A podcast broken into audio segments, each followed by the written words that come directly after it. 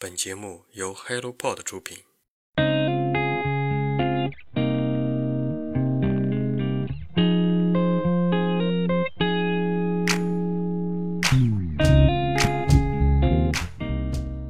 Hello，大家好，欢迎收听《人间观察》，这是一档探索有趣而独特灵魂的访谈播客。如果你想透过他人的视角观察不一样的生活体验，这档节目能为你的人生带来改变。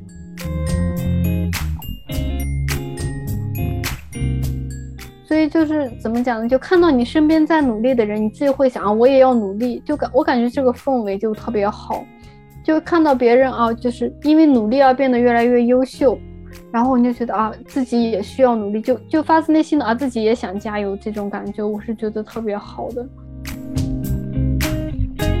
物价一直在涨，从疫情开始，从前年开始吧，消耗品开始疯狂的涨，就是你日常要用到的那些东西。纸呀，你吃的米呀，你今年可能已经涨了四五次了，而且它都会有大幅的涨，直接是增加百分之十五呀，百分之三十呀这种。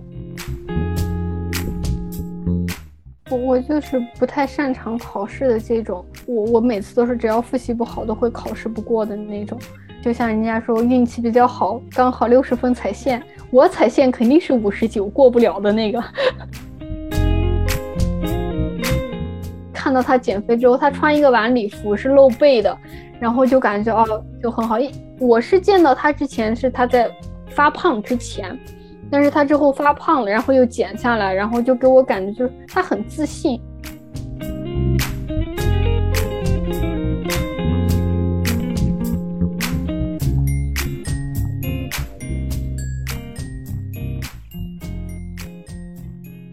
大家好，欢迎收听本期的《人间观察》。今天我们请到的嘉宾是在日本生活的紫燕小姐姐，还有我们的 Masa。首先，请大家做一个简单的自我介绍。Masa，你先来吧。Hello，大家好，我是你们的老朋友 Masa，很高兴能够参加本期的节目。大家好，我是紫燕，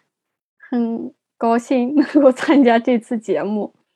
我在日本已经生活，今年是第十年。然后我是从研究生的时候就开始一直在日本，然后工作，然后现在已经工作了六六年左右，基本上已经习惯日本的生活了。哦，我感觉我们很多人出国一开始都是因为呃读书啊、工作啊这样的。哎，那你当时是怎么就是在毕业之后是怎么决定要留在日本的呢？有没有想过回国这样？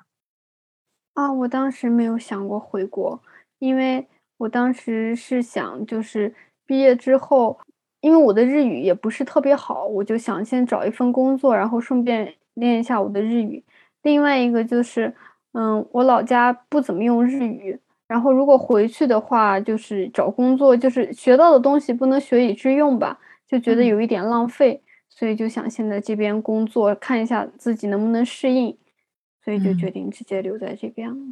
对，这种语言学习回老家用不上，好像是一个比较普遍的状况。哎，那你当时是怎么想到去日本留学的呢？啊，因为我当时就是在上海工作，然后上海工作的时候呢，就是身边的朋友就是都都有留学经历，然后我刚当时刚好认识一个朋友，他在日本留学，然后我就咨询了一下他这个情况。然后他就跟我讲了一下当时的情况，我觉得啊可以试一下，所以我就来了。哇，听起来好像 没有做太多的犹豫和挣扎。那家里这边呢，也是比较支持的吗？还是？嗯，我我父母比较支持，我父母就是你你想干啥就干啥这种。那在国家的选择上，他也没有做过多的干预了。哦，对，因为因因为的话就是日本比较近。然后他们还觉得，哦，那还挺好的，就这样。哦，是的，是的，都 在亚洲，都在亚洲这边。对，就是哦，三小时就能回来，这种就他们也很有安全感。那你后来就是回回国回的勤吗？啊，我基本上一年两次，疫情之前一年两次，就是春节、元旦左右和那个夏天的时候，九月左右会回去。哦，你是做咨询工作是吗？哦，对。我是去年才开始换工作做咨询的，然后我做咨询的话，就是现在是做的分数据分析的咨询，我我我不知道国内的情况，但是日本的话，现在就是需要数据分析的这个公司比较多，大家就开始就是，比如说公司里面有的数据，他们就想通过这种数据分析，然后创造一些新的价值呀，这种，就大家都比较重视这些东西。比如说像我现在这个工作的话，它就是咨询的话，就是进到一个公司里面，然后告诉他们创建一个这种数据分析的这个，嗯，这种数据支持这个公司数据分析的这种部门，然后我们就包括给他设计需要哪些部门，需要哪些人员。然后都帮他设计好，然后他们就开始把这些人配备齐之后，然后我们再告诉他，就是这些人员要各自做什么，需要怎么做，然后都是我们这些咨询的工作。然后我们也会一起进到这个项目里面，然后就是辅助他，比如说他想做这样的事情，然后我们会给他提案，提案之后我们会协助他，就是把这个项目进行这样子。哦，因为我了解到你之前的一份工作好像是程序设计。然后，嗯，对我之前是做那个系统设计的，而且我系统设计是设计的这个他们日本的这种，就像我们国内的话，就是政府里面使用的数据，面向政府工作人员，比如说，就是你要开一些证明资料呀，然后你自己的这些税呀什么乱七八糟那种，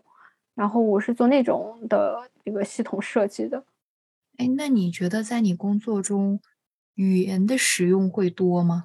就先说以前的那份工作吧，因为以前是做系统设计的，就就系统设计的话，你只要听想知道想想做什么，然后听懂别人的，然后能给别人说，这样就可以了。而且我当时做系统设计的时候，我们是不编程的，我们公司内部是不编程的，所有的这个编程都是依赖给中国，依赖给大连的。我们在大连那边有一个专门的外包公司，我们就是把所有的活儿都是给他们的。就是我在这边，然后就做设计，然后就是这边做设计，然后设计书什么之类的，然后给大连他们做。其实他们也是懂日语的，但是我在那个过程中面也负责一下，就是这个工作的测试呀、协调，要是他们不知道、看不懂的地方，给他们翻译一下这种。嗯，就但是相对总体来讲用到的很少，而且就是所有的。新单词，工作中用到的单词就会学得很快，然后工作就是完全没有问题的。但是现在做咨询的话，因为我们公司的话就是咨询主要是面向就是日本客户，就是纯日语。你就是每天就是大概比如说每天开五个小时的会，你三个小时都是一直在讲的，就是这种状态。然后剩下两个小时是一直在听的这种状态。所以就是说，现在这份工作对于日语的需需求量比以前大概大了十倍吧，对我的感觉来讲就是。哇，十倍啊！就是我以前一天大概就说三五句，现在 三五个小时，就这种。哇，哎，那之前这份工作还有现在这份工作比较起来的话，是什么原因导致你想要什么跳槽呢？你就是想干一份现在这种咨询的工作吗？一开始打算跳的话，就跳这种工作吗？对我一开始就打算跳一个咨询的工作，因为我当时是在干程序设计的时候，我发现。因为我我做程序设计，但是我后来就是工，我一共在那边工作了五年嘛。我后连后来两年的时候，我是做保守。我做保守的时候，我就不做任何，就是协调，就协调让这个保守怎么运转，就是分配工作。保守就是说，你开发一个系统，你要维护这个系统，就维护就是我们这边就叫保守，就是把这个系统就是开发完之后，它会出问题嘛。会出 bug 嘛？你一用它就不好不好用了，然后我们就修这个 bug，就维护它。然后我当时就做这一篇，这一篇的时候我就主要是在指挥别人干活。然后我就觉得啊，我比较喜欢说，相对于做来讲，我比较喜欢说，所以我当时就找咨询。我觉得这个肯定和我对口，因为他要一直说。结果我想到他要说，但是我没想到他要说这么多。那你后悔吗？啊，我不后悔，但是现在最让我头疼的就是我不会做 PPT。哦，我根本没想到啊，做 PPT，因为就是做 PPT 的话，就是它需要就是你本身就首先你要做的能让大家看懂，而且还要写日语。日语的话，你说的话就是比如说像中文，就像你不会不懂中文的人，你说单词大概能听懂，就就算是有小的文法错了，大家不会在意的，意思传达清楚了就 OK 了。但是你写在上面的文法一错，就就很明明显，而且就是你写在 PPT 上，你要用尽量简单的语言来表述出来很多东西的话，对语言的要求就会变高，然后我就特别头疼。我很好奇是 Masa，如果因为我知道你也会一点日语嘛，如果你现在申请到这样的工作的话，你觉得语言对你来说会是障碍吗？是障碍，赶紧补啊！能申请这样的工作，乐死我了。有什么问题赶紧补不就行了？通宵几天补嘛？是这样的，这有什么问题？对不对？我就想，如果是像你说的，要花很多的时间，就是不停的去说嘛。我很好奇，就这种像这种咨询工作的话，它是一个一天的话是一个什么样的状态？工作状态的话，就是因为做咨询，像我做的这一篇，现在主要是做企划，就是给他们就是设计你要这样去做，所以呢，我就先要设计给他怎么做，然后，然后还有就是做方案。给他提一个方案，然后把这个方案就是告诉客户，看他行不行，OK 不 OK，然后他 OK，然后我就开始就具体的怎么执行。那但是做企划的时候也会具体执怎么执行，然后就跟他讲，他要说觉得可以了的话，我这边就可以帮他试运行。就我这样计划了，然后我就比如说我要我要干干个什么的时候，我就找少一部分的人先试运行行一下这个这个计划能不能实行。然后就是这种，但是我一天的工作的话，就是我一周可能会，就是就是工作量就是有点不一定。每周会有一个会来汇报一些这周的状况呀，或者有没有要新的计划呀这种的。但是总体的工作来讲，就是给客户做计划，然后让客户通过，通过了之后具体执行，就是我主要做的工作。哦，是教你们现在应该属于乙方吧？对方属于甲方。然后你们要教甲方应该怎么干怎么干，一想到甲方跟乙方的话，我就感觉会不会被这种什么甲方骂成狗啊，这种骂的狗血喷头啊，有这种情况吗？在日本这做这种咨询工作有，但是我这我的客户特别好，没有。但是我听到就是别的一起就是一个公司大家聊天的时候就会说，就是给做客户做了一个那个计划，然后客户就看完之后就说啊，你们就这个水平呀。然后就就被驳回那种，就比较凶的那种。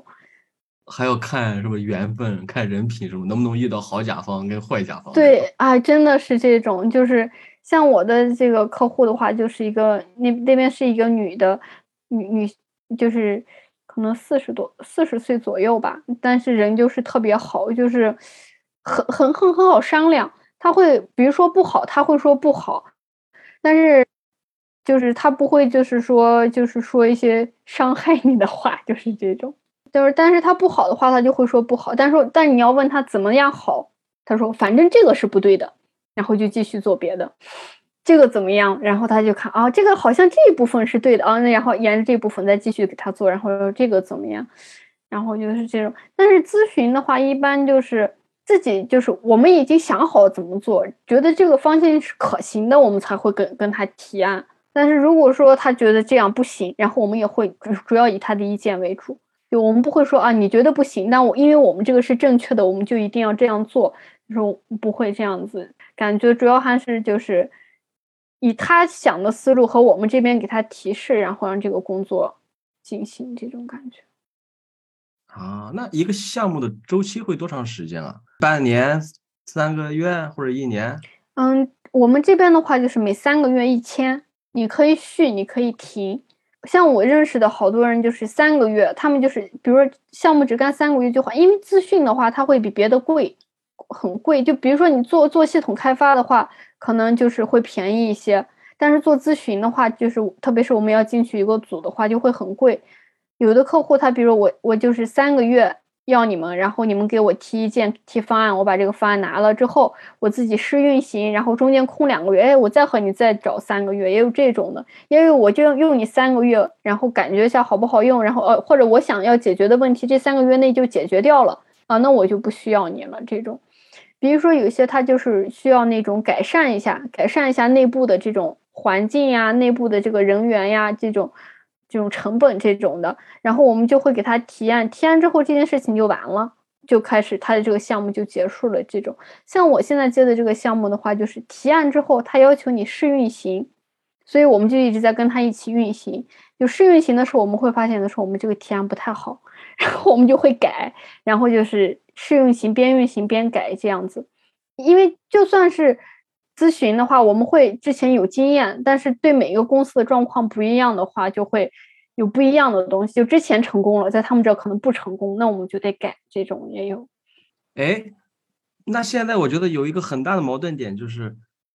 你们挣钱的话是按照这个时间来吧？我记得咨询就是按时间，你工作时间越长，他们要付很多的薪水。这样的话。双方的矛盾点就是，他们希望这个问题快速解决，但是咨询你们来说的话，是时间，说实话拖得越长，挣的钱越多。他会不会的？对于甲方来说，会压榨你们，让你们使劲加班，然后让你赶紧在三个月之内把事儿搞完，他们赶紧把钱付了之后就一拍两散，就这样尽尽量节约成本。嗯，这个的话不会，为啥？就是刚开始的时候会给他做一个那个米茨莫利。会做一个预算，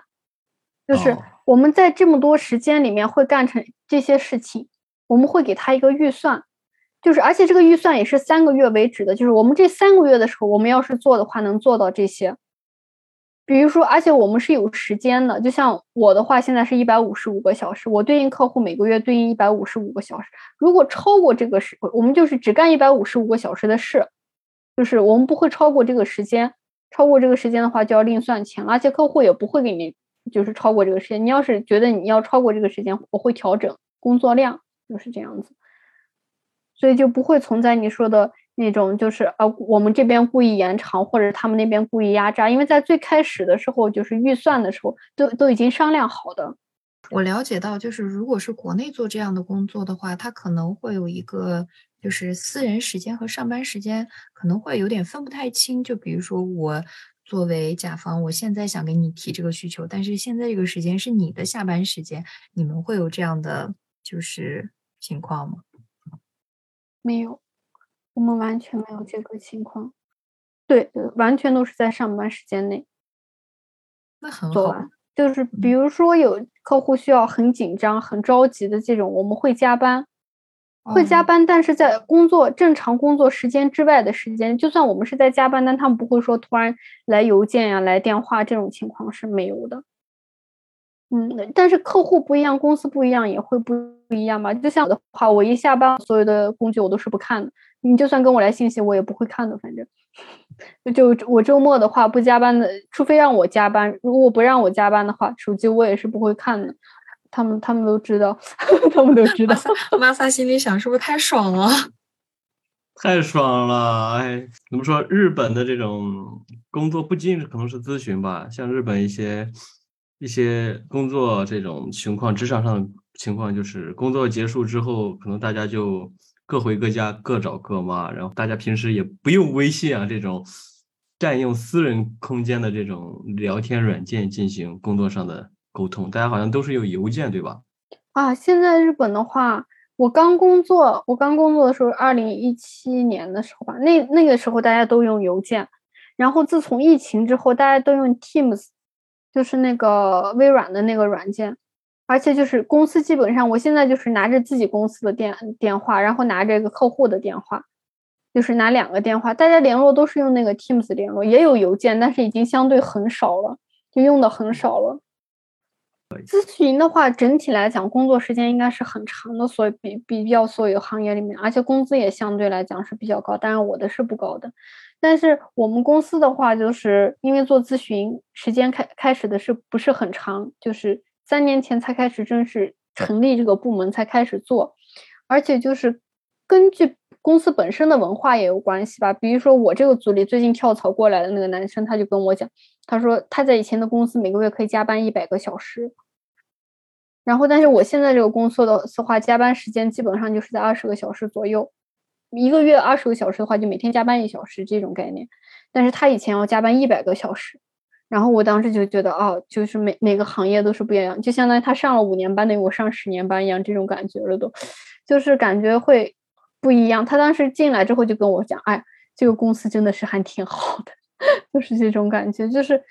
整体来讲，可能加班工作量会多一些，但是根据公司来讲，就完全也不一样，工作方式也会完全不一样。今天我还跟一个小姐姐就说，他们他们他是甲方，就是他们找一个咨询公司过来给他们做咨询，但是他说那个那边的咨询公司的话，就会半夜也会跟他们发邮件说这个东西做完了要确认，怎么乱七八糟的会会有这种状况。但是像我们的话就没有，所以就感觉还挺好的。但是就就是每个公司每个行业都不一样吧，就是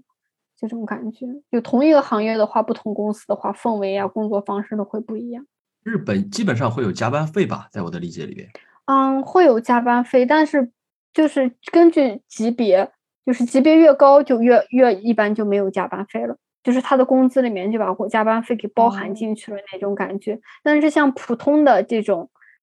员工的话，就大家都是有加班费的。哎，这样的话，那那到底要不要往上升呢？往上爬呢？但是因为你爬上去之后，你工资变高了呀。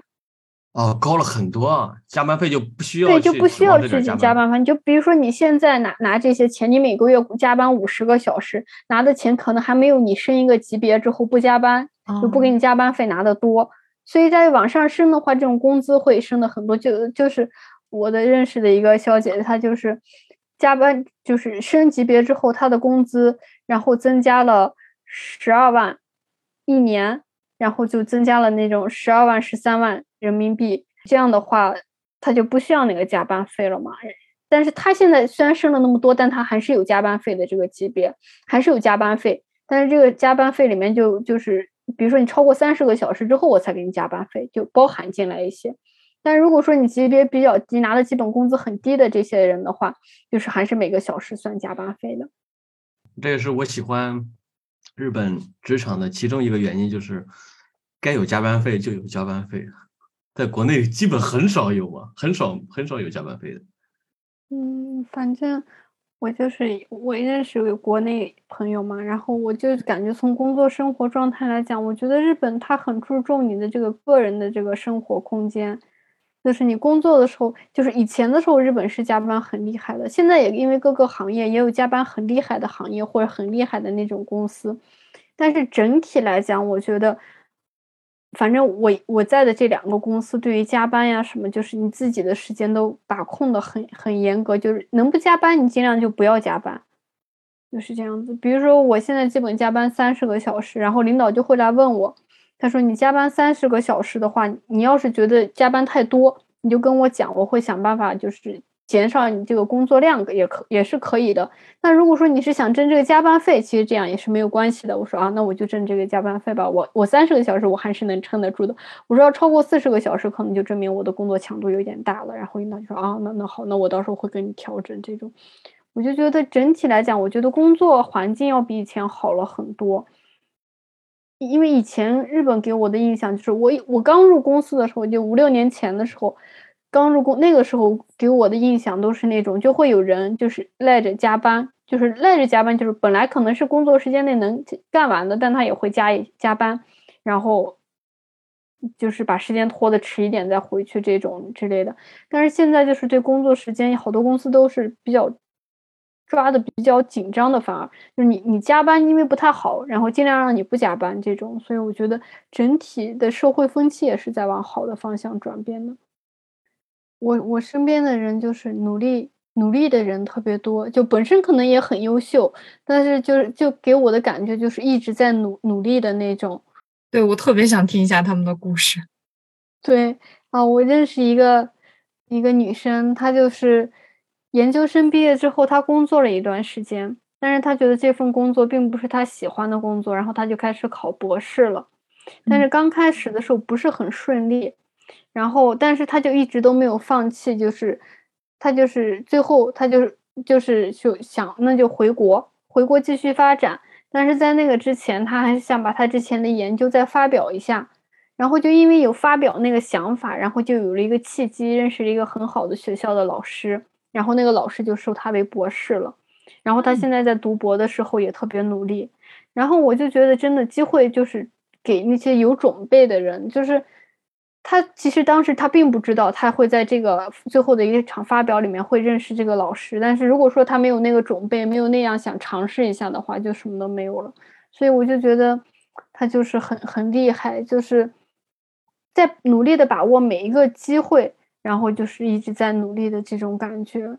然后其实就是一我我不我身边的就是日本人也好，中国人也好，我觉得大家都是在很努力。比如日本也有考证呀这种，嗯，就像和我一起工作，因为我本身就是用日我的日语本身也不是那么好，然后我就我也不喜欢背东西，然后就是，但是和我一起工作的那个男生。他就基本上三个月考一个证，他跟我同同样的工作状态，我就觉得我工作很累了，我没有办法学习了，只有周六有一个小时能看看书，但是他基本上以三个月一个证的这种频度一直在考，然后我就觉得哦，他真的好好厉害，就是那种我不知道这个在国内算不算是一种卷，但是他其实想要做的事情，也不是说他想要别向别人证明他自己有多厉害，但是他就是。就是他就讲啊，这个空闲时间我可以多学一点东西，嗯、反正现在也没有事情干，我就觉得就是属于这种一直在努力，工作的人也是在努力，上学的人也是在努力，这种就是这些我就觉得很算不算卷，可能主要是看他自己的状态。如果是他觉得他三个月考一个证这样的状态对他来说是嗯舒服的、快乐的、有进步、有成长的，那可能在我们眼里看起来是。呃，我好像不太愿意学了，但是，但是，我觉得，我觉得你做那个事情对我来说有难度，但是对他来说可能是一件自然而然的事情。那这样的话，可能他不觉得自己这还挺乐在其中的。对，就是你身边有这样努力的人，你会觉得自己也想努力，但是不会说因为他努力，比如说不，我和他同样在工作，不会因为他很努力，然后对我的工作有什么影响，就也不会。嗯所以就是，所以就是怎么讲呢？就看到你身边在努力的人，你自己会想啊，我也要努力。就感我感觉这个氛围就特别好，就看到别人啊，就是因为努力而变得越来越优秀，然后你就觉得啊，自己也需要努力，就就发自内心的啊，自己也想加油这种感觉，我是觉得特别好的。对，就是比如说周围都是就是躺平不动的。然后自己觉得啊，也可以随遇而安。这种，嗯、我觉得这种想法的话，毕竟还还年轻，没有到躺平。我觉得六十岁的时候躺平是最好的，但是还没到那个年龄，而且身边有这些人就告诉你啊，我我只要努力了就会有这个成果。然后就是，也许努力了不会有成果，我我不觉我不觉得努力了就一定会有成果，但是你会看到周围有很多人因为努力所以有了成果，就感觉对自己也会很很大的鼓励那种感觉。是的，是的。我感觉环境也的确很重要，但是因为刚才你进来之前，我还在跟玛萨聊，说我因为我也要因为入职的关系要考一个试嘛。当时我、嗯、就是当时我要进这个学校的时候，我就想啊、哦，我应该之后的人生应该都不用再考试了吧？但是人家突然通知要这样一个英语成绩，然后我又开始哼哼哼的学，但是嗯，就是说那个状态还是蛮好的，就不是说。压力很大，就是说刚好你跳一跳能够着的那种程度，所以就是在这种情况下，我可能还是愿意学习的。但是你如果说，就是呃，就拿考研来说吧，或者说考研、考编这样的考试来说，可能我们寄托太大的那种期望在上面了，因为每年只有一次机会，考不上可能就会面临着没工作呀这样的，所以这种压力大的这种考试反而不会。不会有那种很享受自己进步的那种过程吧？对我，我就是不太擅长考试的这种，就是如果我我我每次都是只要复习不好都会考试不过的那种，就是不会有那种就像人家说运气比较好，刚好六十分踩线，我踩线肯定是五十九过不了的那个，所以我就觉得有时候。就会说考试对我来讲，有的时候可能会有一点点压力，但是你在学习的时候，你不断有新的知识可以学习，我觉得对自己来讲也是挺好的一件事。嗯、尤其是我身边的这些小姐妹们，我就觉得她们很厉害。也许她们并不擅长，但是她们一直在努力，给我的感觉就特别好。我觉得这个氛围让我觉得特别好。哎，你之前还提过一个减肥成功的那个小姐妹，你可以跟我们讲讲吗？哦、对，对她，她真的是，她也很厉害。她本身的大学，她是在国内念完大学研究生，然后又来日本上的研究生，但是上日研究生的时候不是特别顺利，就是他的第一志愿他一直没有进去，就是进到他第二志愿的学校，但是也是一个特别优秀的学校。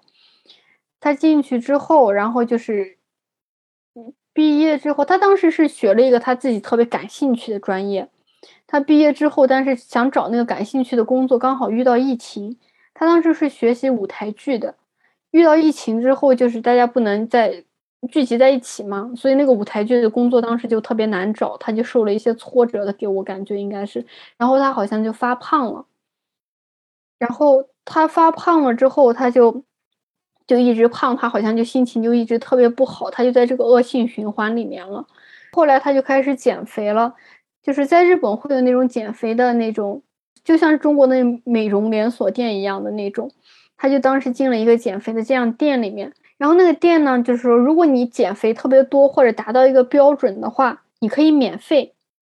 然后他就当时就是以那个为目标，他好像减了二十多斤还是三十多斤，二十公斤好像他应该减了是二十公斤，我记得反正就是很很厉害，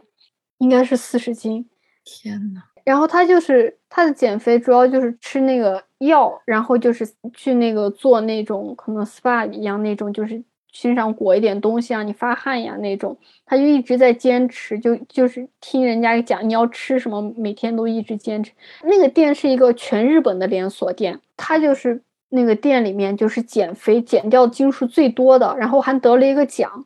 那个店他就每年会有一次一个颁奖仪式，你会穿礼服，然后在别人面前就讲，然后我瘦了多少斤，然后我怎么样，今天就很漂亮的那样站在那个地方，他还给我们发那个照片和视频了，就特别自信那种。会发以前的对比照吗？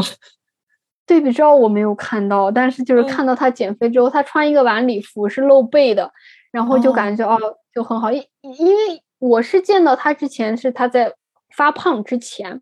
但是他之后发胖了，然后又减下来，然后就给我感觉就是他很自信。其实讲真，他瘦了多少？因为就是他最胖的时候我没见到他，嗯，但是他当时给我那个很自信的感觉，就让我觉得他很很厉害。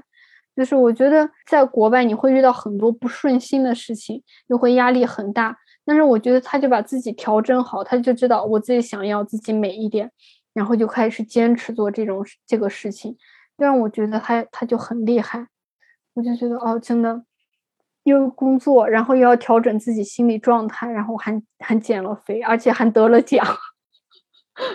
就觉得真的是很很厉害。对，我感觉能把肥减下来的都是狠人。对，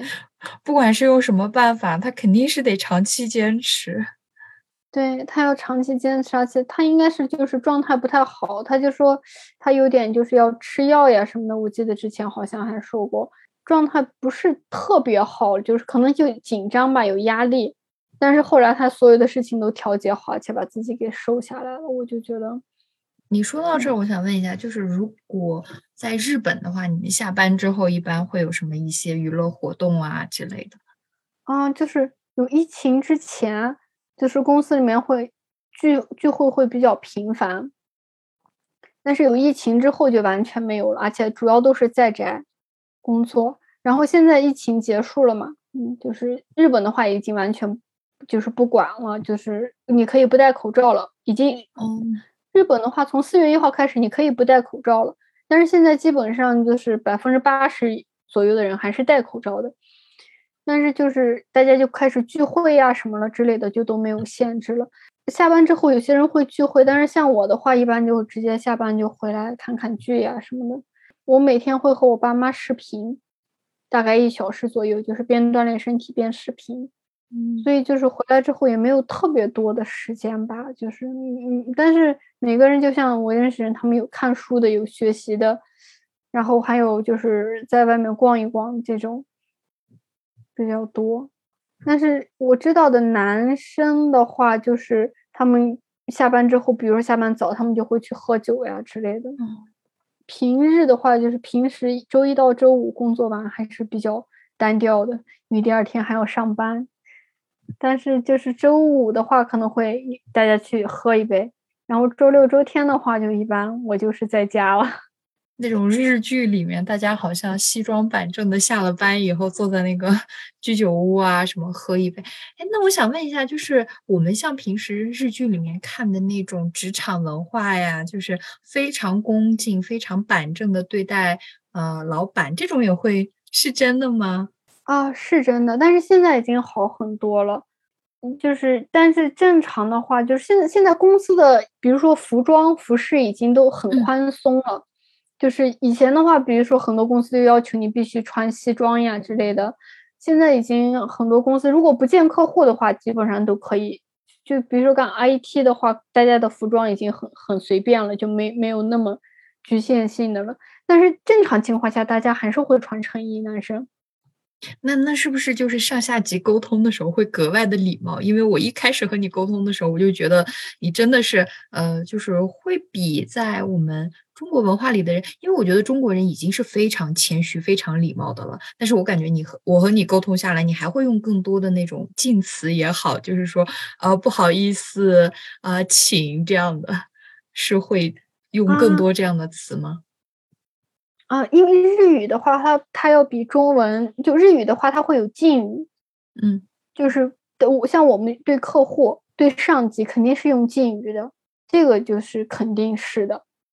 就比如说工作情况下，对客户、对上级肯定是用敬语，但但是如果说是就平时说话的情况下，就看关系，但是正常情况下都是用敬敬语的。哦，但是像我这种日语水平没那么好。就是我用我用敬语一部分，不用敬语一部分，就看我当时脑子的反应。但是这一点的话，大家也不会，就是客户因为也知道嘛，你毕竟是外国人，你把你想说的先给我表达清楚最重要，就不是敬语也是 OK 的，完全不会说啊，因为你没有敬语或者你用敬语用的不好，然后就生气之类的也不会。但是日本人之间的话还是很注意这个说话方式。而且大家就是，我觉得日本人就是尽量不给你添麻烦，就是很客气，这方面做的还是真的挺好的。就是哪怕你是表面方面，就是背地里我生气到不行，偷偷的骂你两句，但是表面上我还是对你客客气气、恭恭敬敬的这种。就是日本习惯了之后，就挺喜欢他们这种。从我个人体验来说吧，我觉得一个原因可能是使用日语的一些习惯。然后导致在汉语表达的时候会有对不起、抱歉、请这样。哦，是这样。因为我当时回国之后，对我当时回国之后打电话，三四年的之之内都是鞠躬，一边鞠躬一边跟人打电话，甚至跟人见面的时候一边伸出手来握手，一边点头，就这样，感觉 有点四不像的感觉。确实会有影响。我现在也是跟别人其他的一些可能刚开始认识的人，跟他们介绍说，人家说你怎么这么客气？我说可能会有一些日语上的一些习惯吧，所以导致的经常会说对不起、抱歉之类的这样的一些话语，就是一个文化外语的影响吧，会有这一部分的原因。我想啊，对，是，确实是有这个感觉，就是你说话，因为你你用日语说话的时候，之前你会加这个不好意思。然后说话的时候变成中文的时候，就会习惯性的就会这样说，啊，就是说说习惯的那个词就会经常。对我感触很深的就是，有的时候就之前的时候认识一个美国的朋友，会因为我英语不太好，我会跟他讲讲英语，就单词蹦不出来的时候，正常情况我会以为我会蹦出来中文，但没有，其实蹦出来的是日语。反正我知道他中文也好，日语也好，他是听不懂的。但是自己反应不出来的是，那个时候也会出来日语，所以就感觉真的就是习惯性。而且像像我在日本待久了，我想说的话，我不会把它用先想中文，然后再翻译成日日语，不是这种翻译模式的，就是完全就是日语那样想到那样直接输出的。嗯，就是没有一个说啊，我想说这样的话，那他用日语怎么说是没有这个过程的。而且就是有的时候，就是你你你日语说多了，然后突然间反应不出来那个中文词是什么。就像我我跟我爸我妈每天会视频，我跟他们肯定是讲中文，但是突然说到有些事情的时候，我就会嘴里面蹦出来日语单词，我有的时候就没有意识到。就比如说我去便利店买东西，然后我会就蹦出空逼你，他们也听不懂，但是他们反正就知道我去买哪里买了个东西，就是这种，有的时候就会。不意识的，就是也会说出来这种，真的就是习惯性的，就包括是打打电话的时候会会点头。我不知道我以前在中国的时候会不会点头之类的，但是现在确实就是会有那种。习惯性的，但你看日本人的时候也是，你会看到一个人拿着电话突然鞠个躬，就觉得啊，对，你都待了十年了，肯定会这样。我记得我，我只是在泰国待了一年，然后他们说谢谢是口空咖，是这样的吗？后来我回国以后说谢谢，我就把这个手就举起来了，就很尴尬。哦，就是合掌，合掌，对对对，就是我感觉一年都会有这种，就是因为生活上的这种习惯带来的。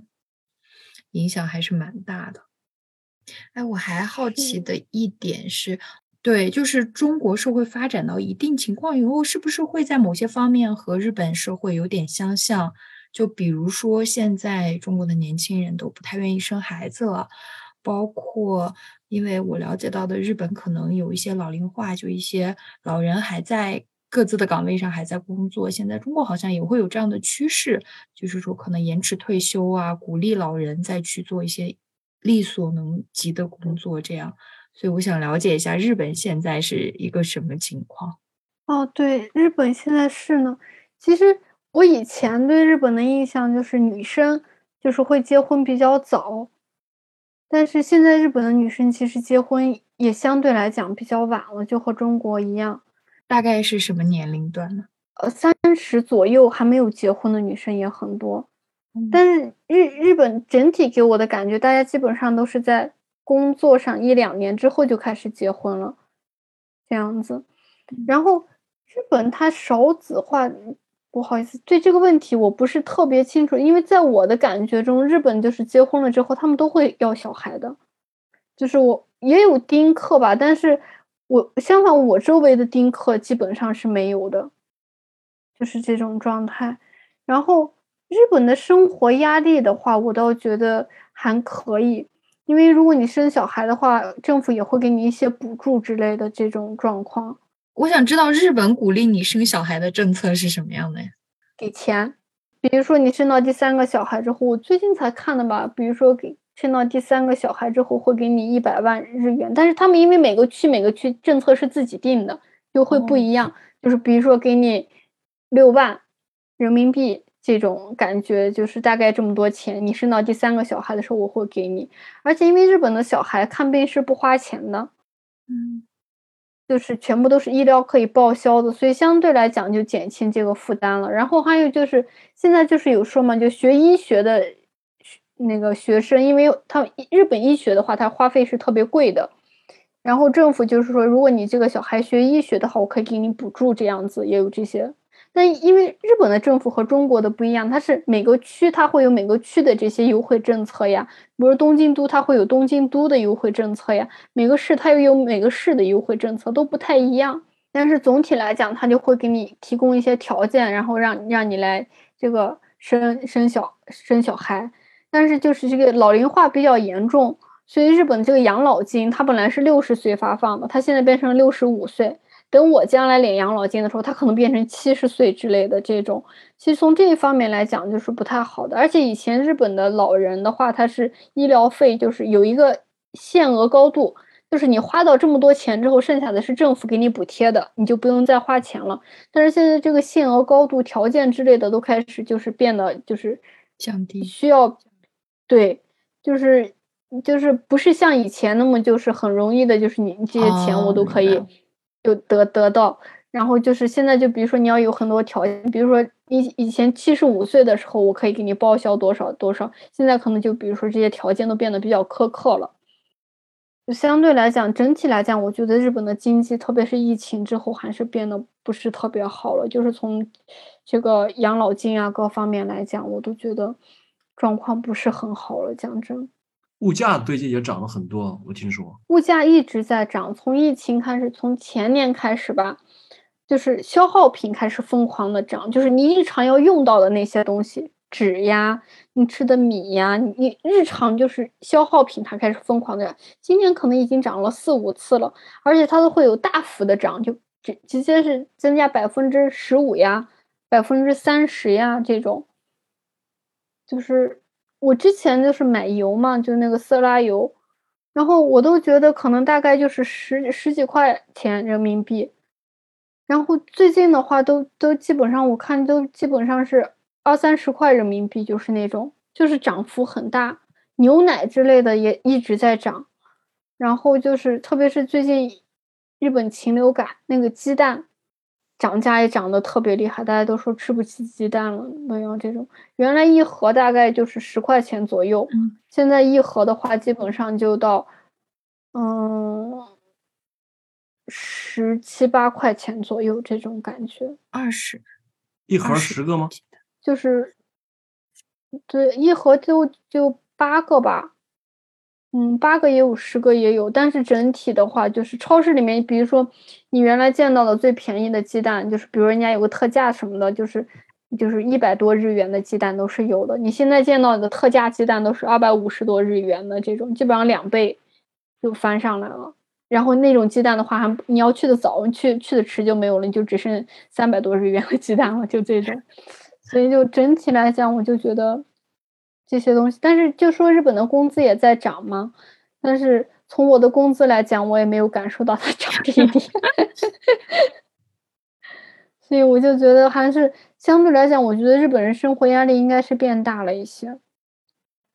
没有以前那么好了。而且因为工资的话，你你在涨，但是因为疫情影响的一些行业的话，它肯定也是涨不了多少的，多多少少都还是有影响比较多，所以就。工资的涨幅和这个物价涨幅相比来讲的话，还是不太好的。而且最近新闻就出现了一个调查，就说现在日本人的工资和二十年前日本人工资是一样的，但是现在物价、房价和二十年前的肯定是不一样的呀。嗯，所以就是各种，就是生活压力，不能说生活压力变得特别大，但相对来讲没有以前轻松。嗯。